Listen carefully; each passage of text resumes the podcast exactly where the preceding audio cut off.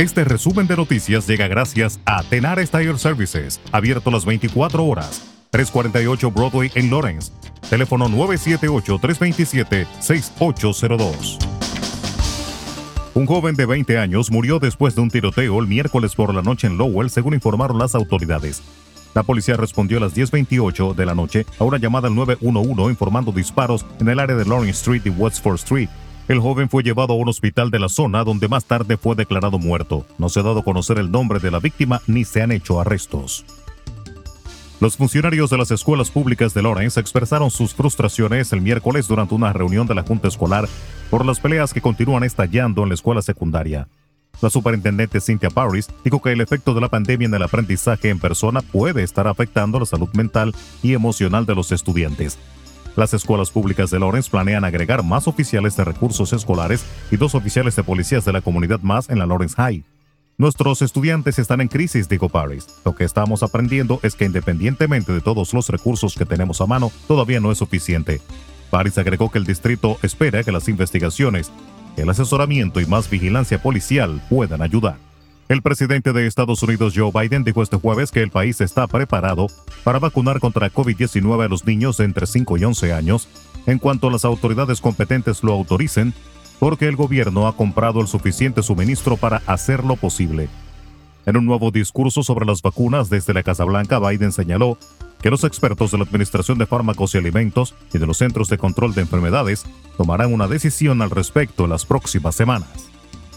El Partido Marxista Perú Libre, que llevó a Pedro Castillo a la presidencia de Perú, anunció que no le dará el voto de confianza a su nuevo gabinete, al considerar que este supone un giro al centro derechismo, lo que supone un alejamiento claro del Ejecutivo y anticipa una ruptura del bloque político. En un comunicado difundido por el líder del partido, Vladimir Cerrón, Perú Libre señala que existe un inocultable giro político del gobierno y su gabinete hacia el centro derechismo, donde incrementaron los representantes caviares, como califican de forma despectiva a los políticos de izquierda progresista. La Fiscalía General de la República de El Salvador demandó este jueves por la vía civil a José Atilio Benítez, exministro de la Defensa y ex embajador salvadoreño en Alemania, para intentar recuperar más de 169 mil dólares supuestamente obtenidos ilícitamente. La fuente añadió que la demanda incluye a la esposa del exfuncionario y militar Emma Isaura Muñoz de Benítez.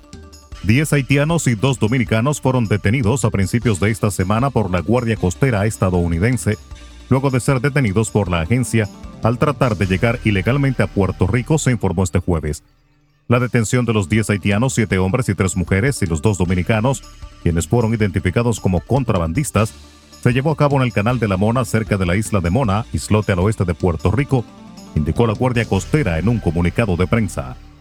En República Dominicana, el primer tribunal colegiado del Distrito Nacional halló culpable este jueves al exministro de Obras Públicas Víctor Díaz Rúa de lavado de activos y enriquecimiento ilícito durante el conocimiento de la sentencia en los imputados en el caso de Brecht. También el tribunal absolvió la tarde de este jueves al abogado Conrado Pitaluga Arseno de la acusación del Ministerio Público de que incurrió en soborno en el caso de Brecht. Sin embargo, consideró que Ángel Rondón Rijo es responsable de los ilícitos de soborno y lavado de activos en el caso, en tanto que el expresidente del Senado Andrés Bautista García fue absuelto de todos los cargos en su contra.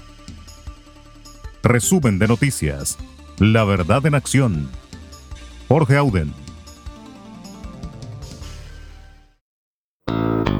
Conduzca seguro confiando el cuidado de sus ruedas a Tenares Tire Services, abierto las 24 horas, los 7 días de la semana. 348 Broadway en Lawrence. Al comprar gomas nuevas, recibe reparación de por vida, además de otros servicios también de por vida. Tenares Tire Services también ofrece alineación y balanceo y autodetailing. Las mejores gomas nuevas y usadas en Tenares Tire Services, con el trato afable de Brian de Peña y su equipo. Tenares Tire Services, 348 Broadway en Lawrence.